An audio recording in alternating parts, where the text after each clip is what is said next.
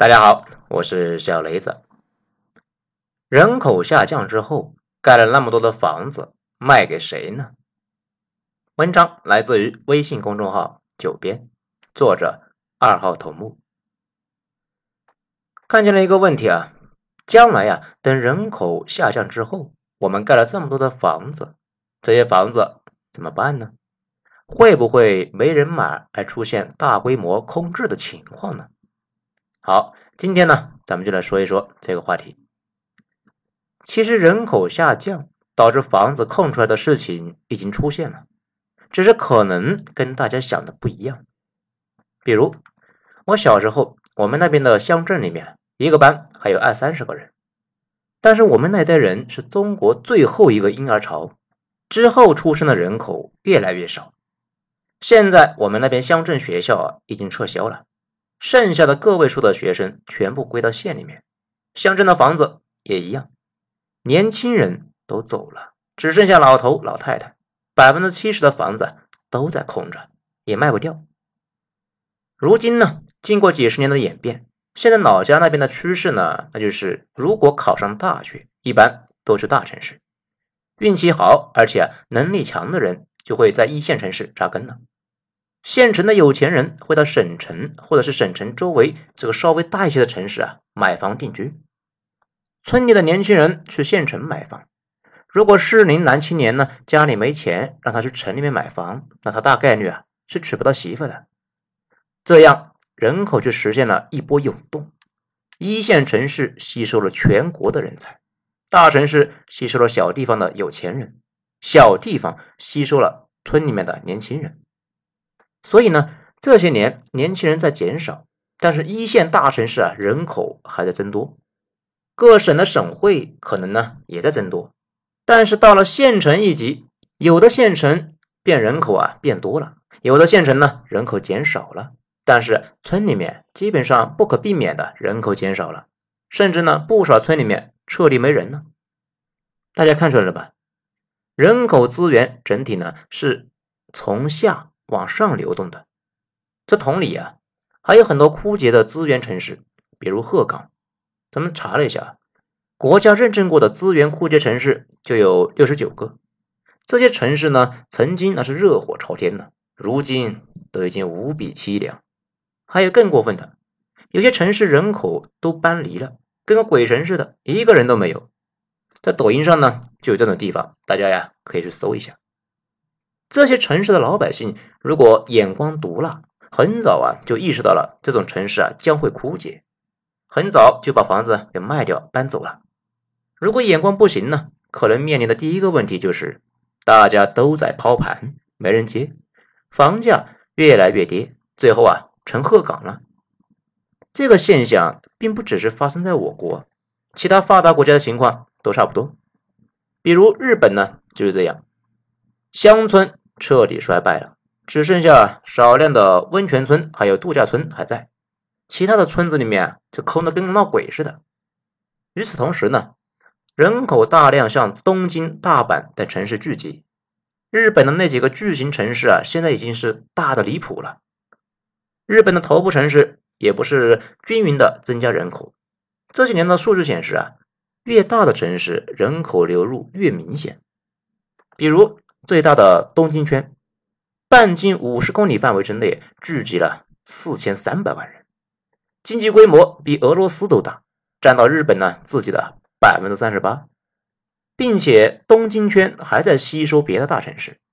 以前呢总说东京大阪，现在啊东京是大阪的五六倍啊，这可能跟不少小伙伴的理解不一样。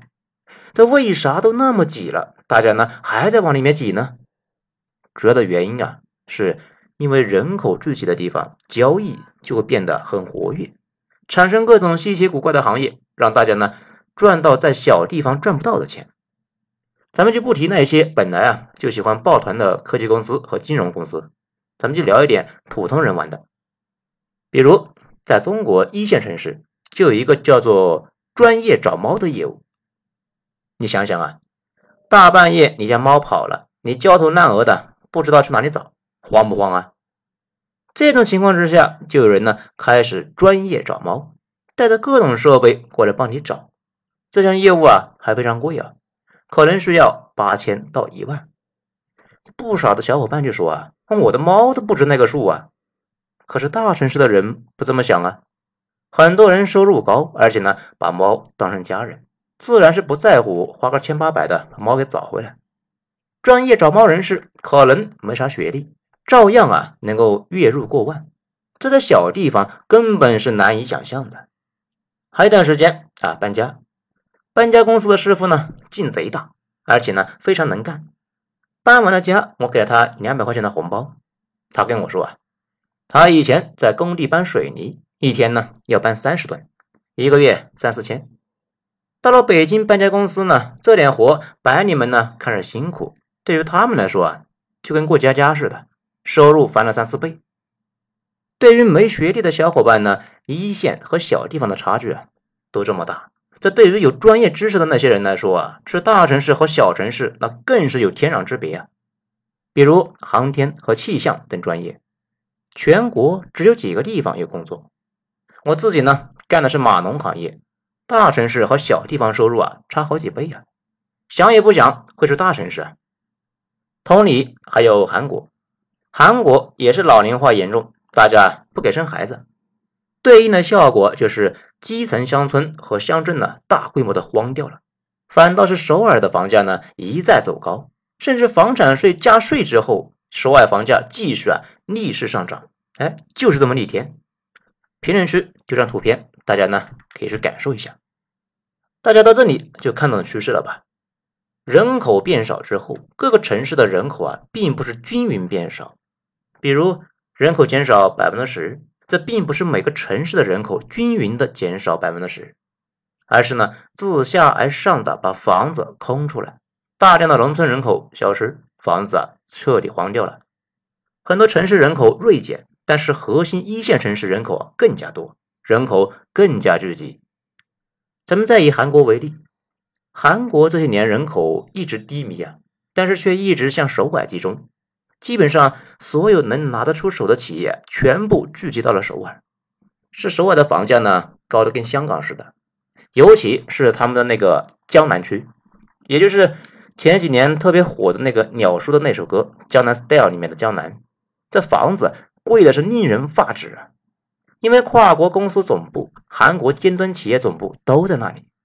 那个地方的房价从一九九七年开始呢，就一路飙升。经济发展好的时候小涨，经济不好的时候啊大涨。疫情爆发之后超级涨。讲到这里呢，大家可能就很纳闷了：为什么经济不好的时候房价却会暴涨呢？这个也不复杂，每一次大危机都会出现呢，政府放水。但是经济不好的时候，富人们呢拿到钱却没地方投资，优先抢稀缺资源，而整个韩国最稀缺的就是江南房产，这可不是疯抢吗？所以呢，房价一直涨，经济危机时期呢涨得更离谱，这个有江南不败的传说。其实啊，想一想也正常，大家还记得吧？去年疫情开始之后，政府呢为了救济小企业，也开始放款。深圳房价那是应声上涨啊！不过政府一顿打压之后，基本呢压住了。文在寅作为韩国左翼领袖上台的重要口号啊，就是公平，还要治理房价。不过呢，从现在的情况来看啊，文在寅同志搞的是一塌糊涂。毕竟左翼背后是韩国基层老百姓，右翼背后是日本和美国。老百姓嗓门大，美日财团。财力足，这也不是善茬呀，到处呢使绊子。从经济规模这个角度来讲啊，现在大首尔市的经济体量呢，占到了整个韩国的百分之四十，这就跟东京圈在日本的地位啊差不多。排名第二的虎山经济圈只能够达到首尔的十分之一，大家想一想有多么的恐怖。不仅如此，更夸张的是啊，好的一线大城市顶着房产税，房价继续上涨。发达国家这个趋势呢特别明显，比如美国，越是好房子不仅贵，而且呢房产税还高，这几年一直涨。日韩它也差不多，德国呢也差不多。评论区也丢张图片，大家呢可以看一下。讲到这里呢，大家可能又纳闷了：这一线房子都那么贵了，为啥还能涨呢？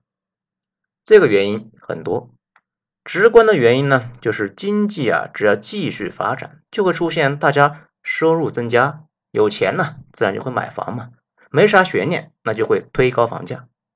而且一线房子存量大，每年呢交易的非常少，价格是边际交易量决定的。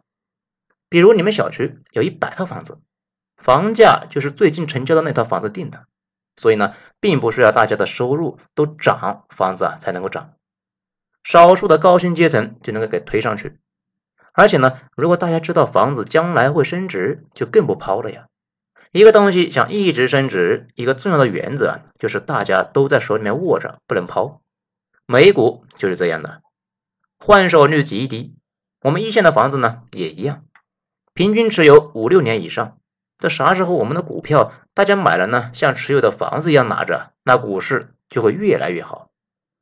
另外一方面，还存在换仓的问题，这又是啥回事呢？比如啊，你在东北有五套房，但是这些年基本上没涨，或者是啊涨幅不大，你会一直持有吗？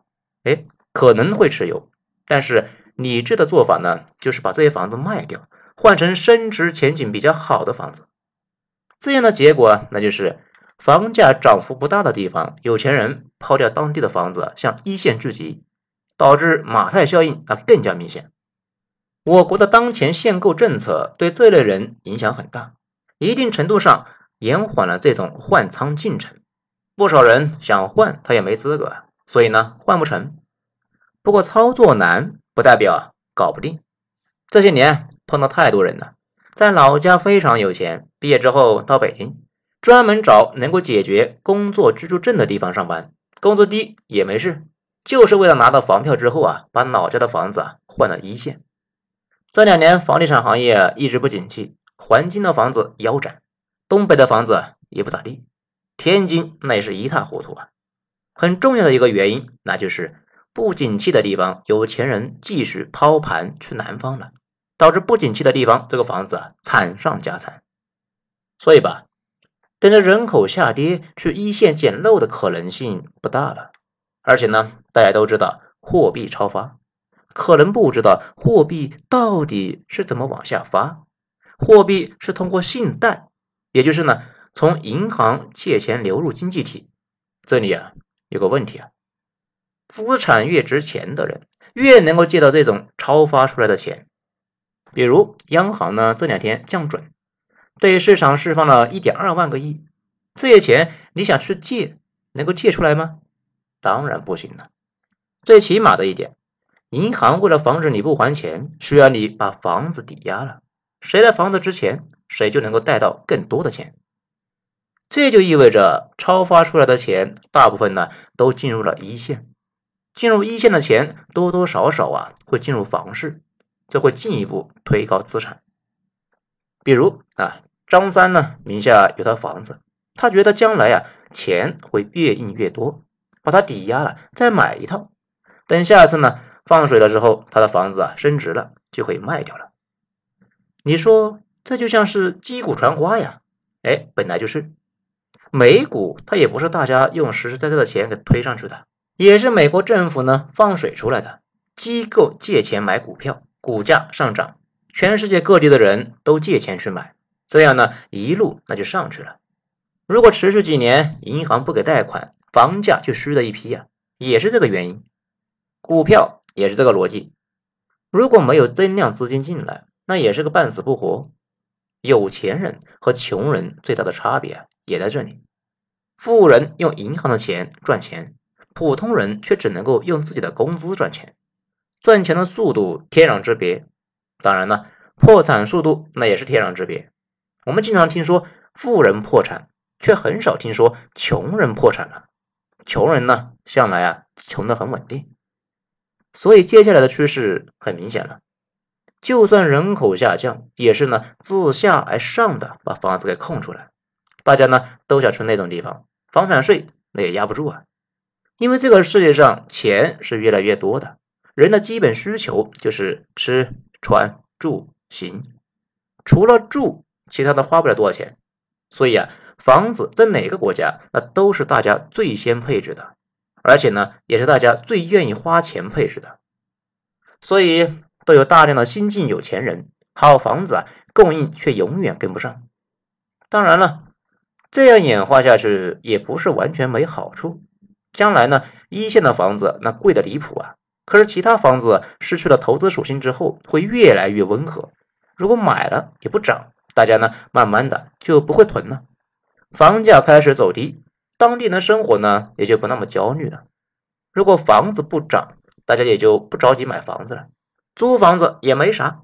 在天津就是这样的，认识几个租房子住的，能够买起房子也不买，口头禅呢，那就是啊，那反正也会跌下去，着急啥呀？哎，看出来了吧？房子不涨就没刚需啊。不过过程是很痛苦的。因为我国大部分人是有房的，房价下跌已经让很多地方老百姓非常郁闷。比如天津呢，这几年房价呀遭到一波重创，全市只有少数几个地方还在涨。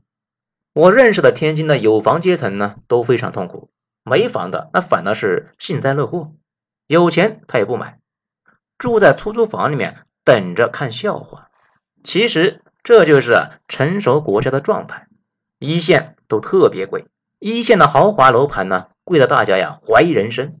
不过其他地方都不咋地，年轻人也不着急买，只要房子不跳涨，大家也就不慌，慢慢耗着呗。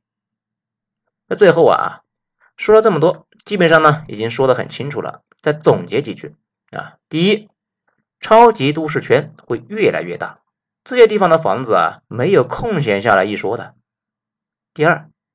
农村会进一步空心化，农村乡镇没啥好产业的地区，人口啊大量流出，会空出大量的住房。第三，除了少数城市，绝大部分城市房价慢慢的会稳定下来，没啥投资价值，自然也就没啥泡沫了，大家呢反而会过得轻松一些。好，本章就说这些。如果觉得本专辑说的不错的话呢？大家动动小手指，给一个五星评价，谢谢。我是主播小雷子，下章咱们接着继续。